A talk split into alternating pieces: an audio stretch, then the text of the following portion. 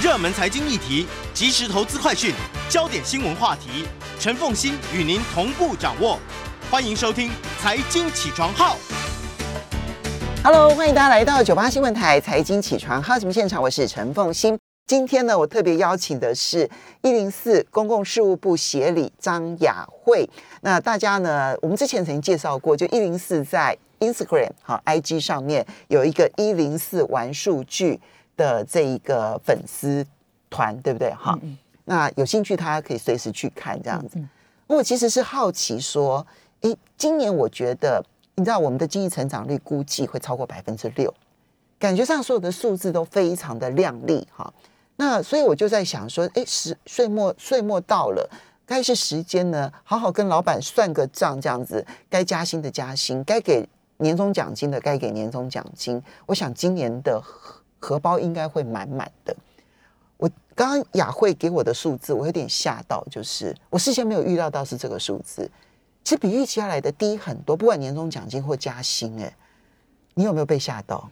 呃，其实不瞒风行姐说，我们刚开始在做这个报告的时候，看到这个数据，也是觉得说，哎，怎么会这么低？只有一点一吗？这样子哈。但是我们反复的再三确认，呃，透过我们至少两份以上的那个呃三千多家企业两种不同的报告去看，确实看到的，不管是年终奖金的平均数字，或者是对于明年加薪的预期，感觉上都是没有相对上来这么的乐观哈。所以我们在当时，我们就稍微再回忆一下过往，今年到底发生了什么事？对对，恐怖的岁月就是在今年的五月到呃八九月的时候，那个时候大概至少今年的三分之一哦，其实大概都是毁了哈。那如果我们把这个记忆倒倒退到那个谷底的那个时候，确实当时的情况不是很好，而且其实影响的。除了第一线的这个民生消费之外，其实它有受呃波及到，比如说第二圈、第三圈的，那其实影响的这个企业、产业跟就业人数哈，这个上班族的这个呃，其实程度是蛮大的。相对不受影响的，可能大概就是外销啊，或是它真的是可以在线上做交易。所以总的来讲，如果是论平均的话，那确实，我们看到的统计数字是没有我们呃在呃这一个月哈，或者是上个月所感受到，好像感受景气大恢复来的这么样的这个呃繁荣。对对嗯对对，好，所以呢，这也反映出来，就是出口产业哦，虽然占我们的 GDP 的这个产值很大，嗯但是它的就业人数其实相对来讲是少数。嗯嗯，反而是内需产业呢，它或许占 GDP 的比重不是那么高，可是呢，它的就业人数其实是超过六成的，对对不对好，来，这个是一零四你们所做的调查哦，你们统计出过去呃这个最新的调查报告，今年呢、平均所有的企业发放的年终奖金呢是一点一个月，嗯。那你如果去对照从二零一四年一直到现在八年下来，一点一个月，其实是跟这一个二零一九年还有二零一七年一样打平，嗯。是最低的数字、欸。对对对，这个八年，其实你知道，刚才我们就觉得，哎，好像奇数年运气都不太好，在二一两年前的一九，再往前的一七，好，大概平均都是呃一点一个月。那最好的状况其实是在那个呃这段期间的第一个年头，就是二零一四年的一点三一个月。那那个时候我们去对照那个 GDP，大概当年度是有百分之四点七二的这个状态。嗯那今年看起来那个。呃，GDP 的预估好不错，百分之四或五或六，其实都有人人预估哈。但实实际上，它可能会出现一个状态，就是我们刚刚刚刚凤英姐有提到的那个呃产业类别的好坏差异性是很大的，而且呃职场上的这个上班族，我们可以把它分成是。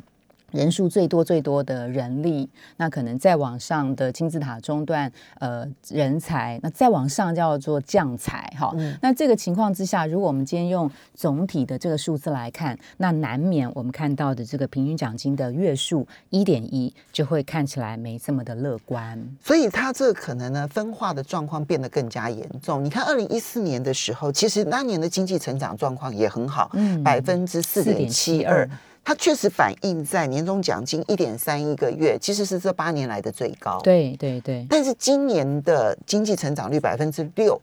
却可能没有办法反映在年终奖金，嗯就是它，嗯所以它那个分化的状况是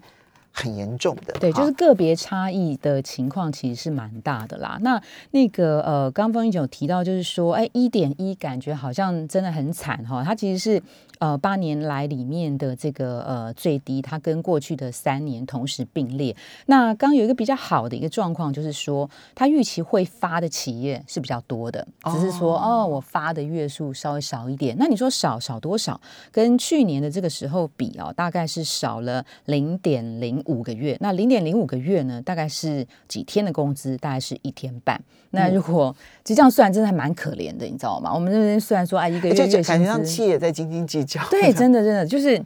一个月月薪资大概好四四万多好了，那你大概就是少大概呃一千两千左右好，所以如果我们用这个角度来看的话是不多，但是其实真的个别的差异性是蛮大的，嗯对，我们就来看，呃，刚刚提到说好的地方是愿意发的企业多了，百分之九十三都要发嗯嗯嗯。哈、所以呢，嗯、其实这一点是至少好歹就有个象征性嘛，对不对？哈对，但是产业类别差很大，这边金融业好啊，平均百分之一点八四，是，我以为是半导体，就半导体还排名第二 哎、对对对。百分之呃就呃不是百分之是、呃是是一点八四个月，对。然后半导体是一点五七个月，这两个行业哦，真是独占鳌头，因为离开了半导体，离开了金融业。从营建业啦、光电产业啦、化学业啦，还有这个批发零售啦，其他的电脑电子的民生消费相关的，其实都只有大概一到一点二三之间，其实数字都不高。嗯哼。对我们那时候在看那个各产业的时候啊，想要眼睛闭闭上的时候，答案一掀开，大概都是半导体跟金融哈。果然这个实在太好猜了哈。那其实就像刚刚提到的哦，金融业大概一点八四个月，它其实最近十年、十一年真的是整个大多头的一个产业哈。那我我们刚刚提到一点八四平均，那其实在最近一个月的这个媒体报道里面，其实大概都有媒体提到，像有一些民营银行哦，大概就民营银行光是年终还不是年薪哦，光是年年终大概就可以喊到上看十三个月，嗯，那有些关谷银行的话，其实也喊到上看七个月，那你说这一点八四怎么这么低？对，对它就是一个平均下来的一个那是。被谁给拉低了平均、啊？它当中它可能会有一些像是投信投顾啊、哦或者是一些线上支付的小型的这个服务商之类的，好、哦所以在这个金融业的状态是是这个样子。那半导体更不用说，好，我们看到呃，今年虽然是一点五七个月没有把这个金融业拉下来，但是其实金融半导体的那个增加的月数算是多的哦。哈我们去看金融业，大概跟去年的这个一点八四是差不多，但是半导体今年大概就是成长零点二七。那大家又要想说，半导体不是热的要命吗？对，怎么还是平均相对比较低？所以第一，它年终奖金确实已经成长很多了，对对但是还赶不上很稳定的金融业。对，那那半导体有一个状态，就是说它可能会出现在极少数的那几家光环特别亮、特别高大的一些呃公司。比。如说台积电啊，哦，对，包括呃联发科哦啦，哦哦，对对对对，所以它其实半导体产业的那个产业链呃上中下有很多，那还有一些小型的服务商、制造商，但总体来讲，今年半导体产业算是相对不错的，对对，所以半导呃半导体产业至少它的平均年终奖金是很明显的往上升的，是是，啊，那就很多人拉低了平均了啊。嗯嗯嗯，我们往下看啊，嗯，这里面呢，银建业其实今年蛮不错的，嗯哼，对不对？哈，对，今年银建业真的是蛮，大家知道房地产价格涨很多嘛，哈、嗯尤其是中南部地区。可是再往下看的话，我们认为电子新贵，电子新贵，但是事实上，你看光地、光电、光学、电脑消费，还有这个电信通讯、电子零组件。其实只是比平均稍微高一点点而已，或者是平均数而已。他们的拉动啊，其实也是呃呃受的这个半导体产业往上去牵引的这个其实是有往上，对对对，基本上半导体它呃在最近的这个三五年，就是扮演了一个呃整个火车头的一个状态，所以使得它的呃周边的产业啊，像您刚刚提到的那几个呃电子零组件、光电等等，其实整体来讲都有被往上拉高的一个情况。那我们就相信个体的这个数字，其实看起来应该是还不错的。嗯对，最糟的就是住宿餐饮，哦，真的平均只有零点五，是 可以想象到那个大概很多人可能拿不到哦。嗯不过嗯，所以这个是年终奖。不过它发放的方式，还有我们接下来其实最重要的就，好吧，年终奖金没有那么的如人意，那至少要加薪吧，是吗？我们休息一下，马上回来。欢迎大家回到九八新闻台财经起床号节目现场，我是陈凤欣。我们来关心一下年终奖金以及加薪哦。当然，其实我相信每一家公司呢，其实它的奖金发放有各式各样奇奇怪怪的考量，这样子哈。但是呢，这个调查就一零是呃人力银行的调查呢，我觉得是一个大趋势，就是说，今天如果说，比如说二零一四年大家平均发放一点三、一点三一，对不对？哈。那反映出来的就是那一年的大家基本上发年终奖金的意愿相对来讲是比较高的。好，那当然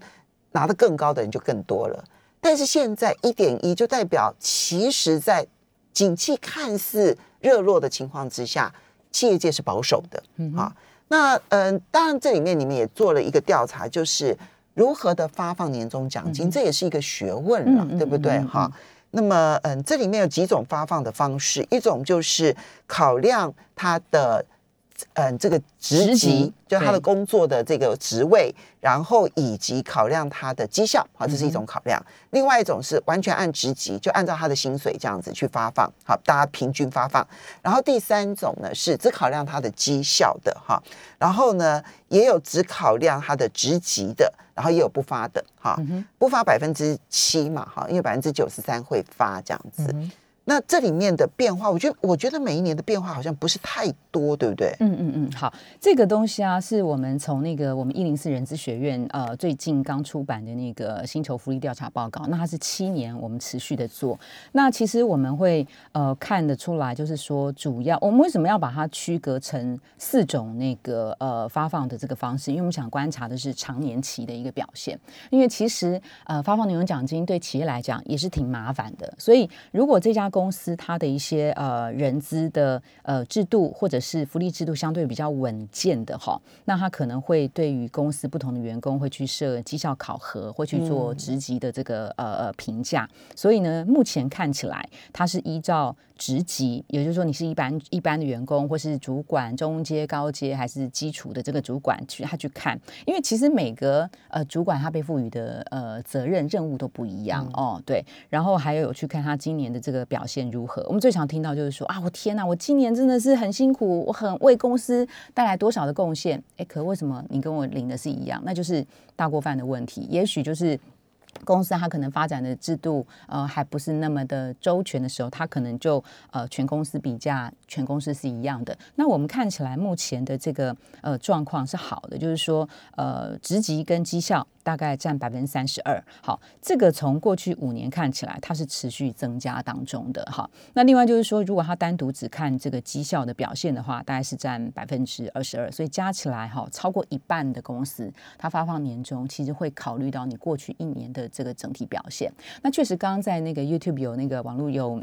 呃，观众朋友们留言就是说，其实计算的基础不一样，真的是不一样。有的是中呃每年每季，或是啊，抱歉，有的是中每月或是每季的这个绩效奖金，所以他过年的年终呃，也许并不特别强调。那有的是用那种高月数的年薪去吸引大家，但是。它计算的基础哦是很低的，好像比如说有底薪，对，有些金融业其实就是这个状态。它金融业好的时候，它每个月可以领到七八万，但是这个七八万里面肯定有三分之二都是奖金，对对，底薪可能只有三万，对，底薪可能只有三万。所以这个时候，他如果再用这个呃年终呃七八个月、十几个月看，它其实那个计算基础是不一样的。所以呃，在怎么样发放方式呃会有一些很不同的一个状况。那比如说刚刚在节目开始的时候，也跟风云学姐提。提到就是说，呃，绩效好坏，比如说我今天如果是一个极高阶的主管，但是我表现很差，今年，所以我领的月数可能没有一般表现很卓越的一般的员工，所以会有在月数上面的差异。但是好，所以重心点其实就是现在看起来，这个年终奖金发放越来越重视绩效这件事情。那不过我们很快的就来进入到调薪这件事情啊。调薪是另外一个让我意外的。我们说年终奖金呢，可能还要考虑到，比如说，嗯，今年因为中间曾经有过疫情，所以疫情过了，可能我们的记忆就淡了，但老板的记忆很深刻。显然，老板的记忆比我们深刻。这样，可是调薪这件事情啊，我之所以讶异的是，因为因为今年军工教调薪是百分之四，对应该是过去这二十年最高了吧？对，上一次是一八年百分之三，对，二零一八年只有嗯百分之三呐，嗯对啊，所以今年军工要调薪百分之四，可是你们调查出来明年调薪的比例只有百分之三点一，嗯，那么只比二零二零年的这一个，也就是二零一九年底的时候，当时决定二零二零年初呢调薪百分之三点零一，只比那个时候好。其实就这八年的比较来讲，算是次低的耶。对对对，好，那那个凤仪学姐刚刚提到，就是军工教调薪四，呃，我先讲，在一八年的时候，你看军教调薪百分之三，当年的民间是调薪四点零九，哦，民间的动作是比那个政府还要大的。那这次军教调薪百分之四，哈，那反而我们看到民间调薪只有三点一，那当然就是军教调薪的政策宣示拉动民间这个加薪的这个呃象征意义、宣示意义是很强烈的哈。哎，是你这里面的三点一有把军工教拿进来平均吗？没有没有没有只有民间嘛对只有民间企业，嗯都是一般民营企业。对，那我们也发现，就是说，呃，因因为它其实是政策的效果是是很强烈的，特别是在两年的疫情之后。对啊哈对。那如果是陈平时期的话，我们也发现军教调薪拉动民间加薪的那个效果，其实那个影响力是越来越低了。对，那什么样影响到企业调薪的这个幅度？哈，当然除了最基本的就是它本身的营业状况好不好，它对于来年来年的这个就今年度它的营运状况怎么样，来年的那个呃能见度怎么样？还有一个很重要就是。它怎么样去吸引关键人才？怎么留才？所以，even 我们看到总体的调薪是三点一，其实也会出现呃呃不同的员工、不同的职类。哦，它的高高低低的差异是很大的，特别是这个职类，他只要一离职，他呃人才很难补得上的这种，那他加薪幅度就会高。所以你刚刚提到一个重点，就是呢，嗯，这个调薪幅度啊，它不是按产业别来看它的差距有多少，嗯嗯嗯，它常常是一家公司里头的职务别，它的加薪差距很大。对，应该说产业别其实是一个第一层的表现，因为呃半导体产业就是赚钱，那比如说住宿餐饮业，那就是经营的不是很好，在这个大环境之下，好，它是一个影响的最大的前提。那第二个当然就是说跟职务有关，如果你的职务是呃来来去去，其实你你你今天离开，我明天马上就找到人了，那这种其实显示的是企业就比较不担心。那当然，为什么我明天就能够找到人？他可能进入门槛比较低或什么的，这种的话，他的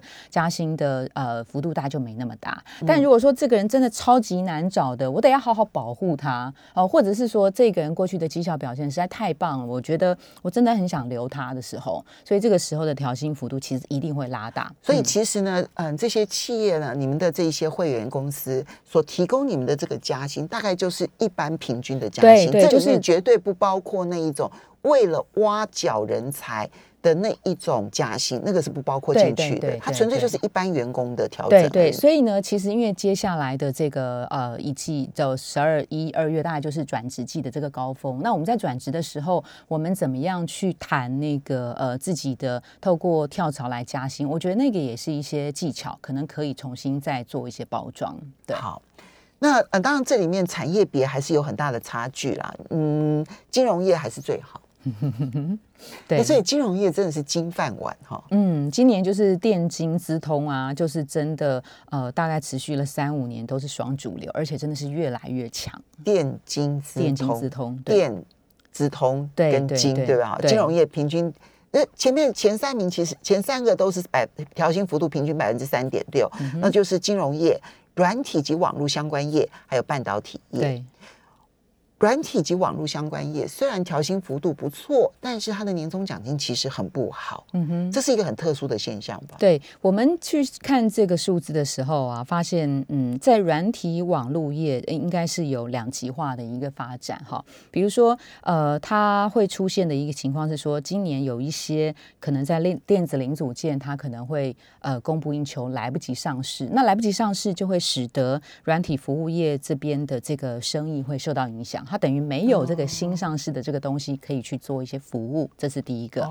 那特别比如说在呃疫情的那个时候，呃虽然好像透过电商相对的不影响，但是有一些实体接触的一些呃一些店家，他他一定也会用到。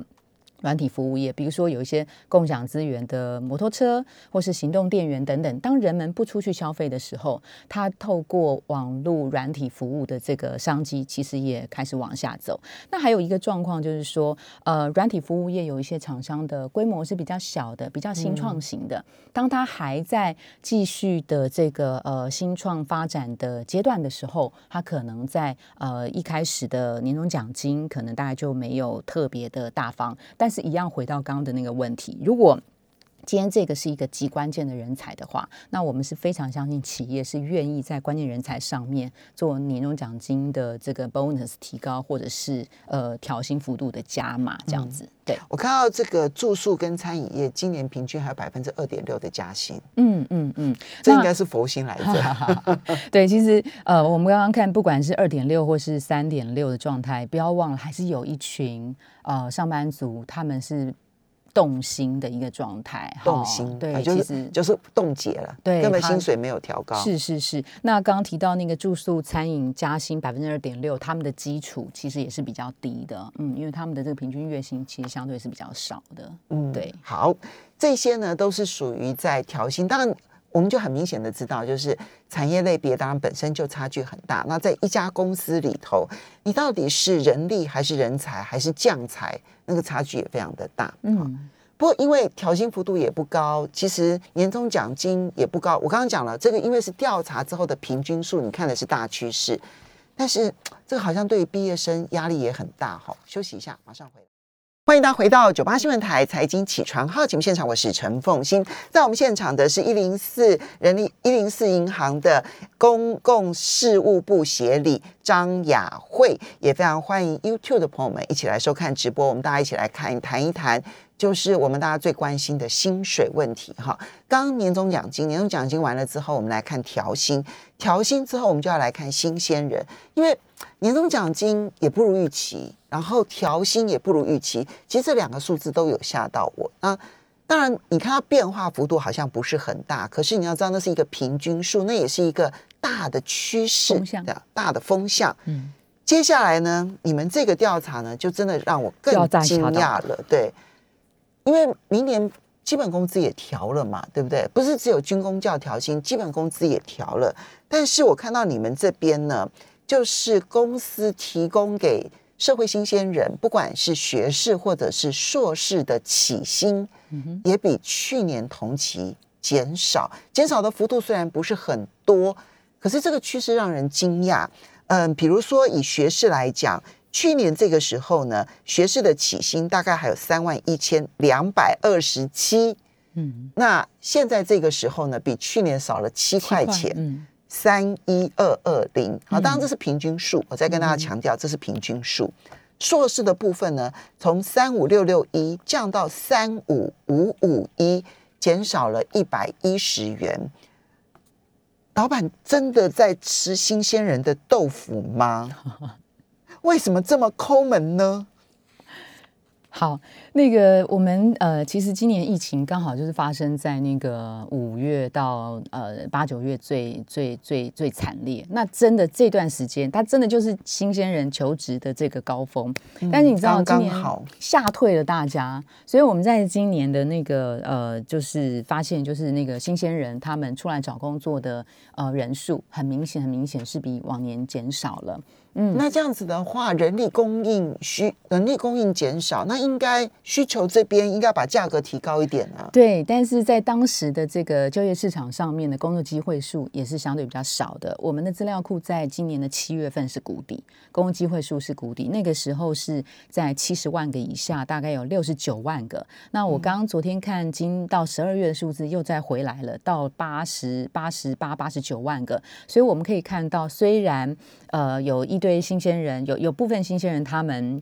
呃不不出来找工作，但市场上当时的工作机会数确实是减少的。可是那现在呢？现在好啦，现在已经要找找人才的那个企业家数是增多多了了，对对对，所以啊，其实随着这个景气的疫后开始复苏嘛，哦，其实我们看到征才的这个工作机会数也增多了。那新鲜人确实是在那个呃远端工作这个稍微缓降之后出来找工作，我们开始慢慢看到他们回流了。可是他们回流之后会碰到什么状态？就会碰到其他的有经验的工作者，他们也开始加入去这个职场上面，以及明年要毕业的新鲜人，他可能早鸟，他意识到他现在就准备。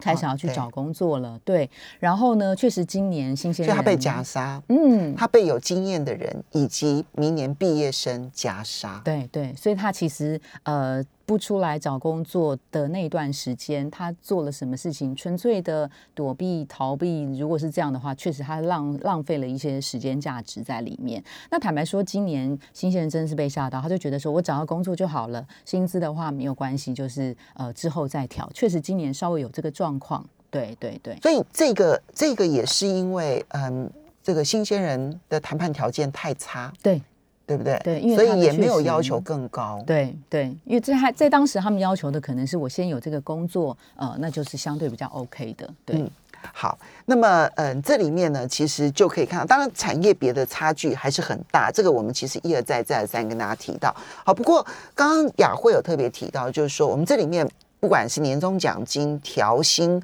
或者是这个新鲜人的起薪。大概都有牵涉到你到底是人力还是人才还是将才的问题。嗯嗯嗯，嗯，你们现在的调查在一家公司里头，它的那一个高低薪水的高低差有扩大的趋势吗？呃，会，因为其实职场上它就是一个相对金字塔的一个情况嘛。那一般来讲啊，这个薪酬福利的工具，它铁定是用在 CP 值或是呃干岗效果比较好的，那它就会选在两种人才，第一个就是关键人才。第二个可能就是中高阶主管。那所谓关键人才啊，以往认定关键人才就是像工程研发，或是像业务职，或是行销这三大类。好，因为他们认为这种人，第一个他的呃人才的素质比较难被在短时间之内被培养，以及他们对公司的那个呃相对的贡献度是高的。所以我们讲所谓关键职务是这三种，所以工程研发、工程研发。业务、业务还有行销，大概是这三类。对，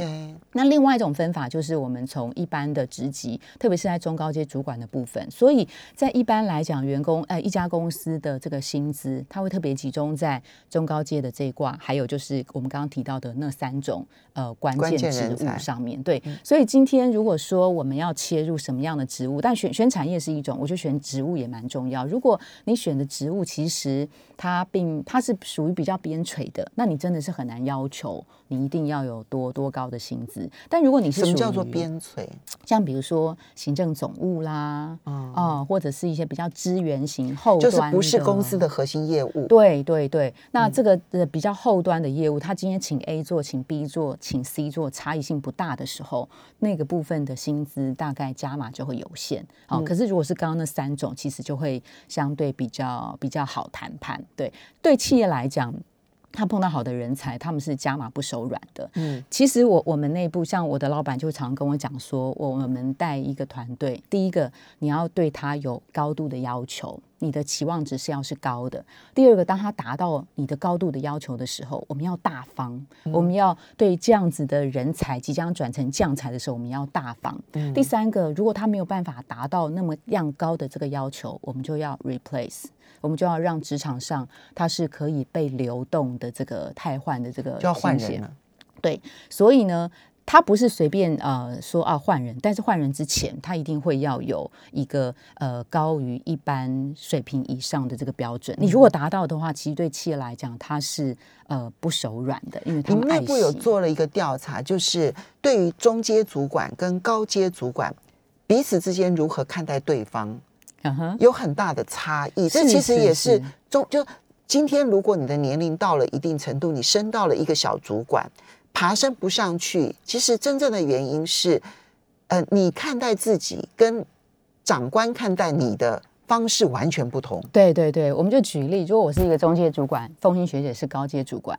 我们我就提前破梗了。中阶主管普遍会认为说，我的年薪还不够，我的年薪应该要再增加四十三万。这个四十三万，是你们做的调查，平对均调查。我我觉得我自己我自评我的年薪要再增加四十三万，这四十三万的幅度呢，占这一群跟我一样的人大概那个九百多位，我们平均年薪是一百一，所以你去看我我们会自觉我们的薪资呃被低估了百分之三十九，嗯所以我们就把这个状态拿去问风行学姐这样高阶人才。那风英学姐也认同，你其实可以再增加四十三万，但是你目前应该要再努力的地方是你的专业智智力、专业哈，比如说你的你要精进你的专业能力，对但是中阶主管可能觉得自己之所以大材小用，然后薪水低估的原因，觉得都是外在因素。对，就是说我年纪大了，或是公司时间的关系题 所以我们得要跟大家 say 拜拜了。非常谢谢雅慧。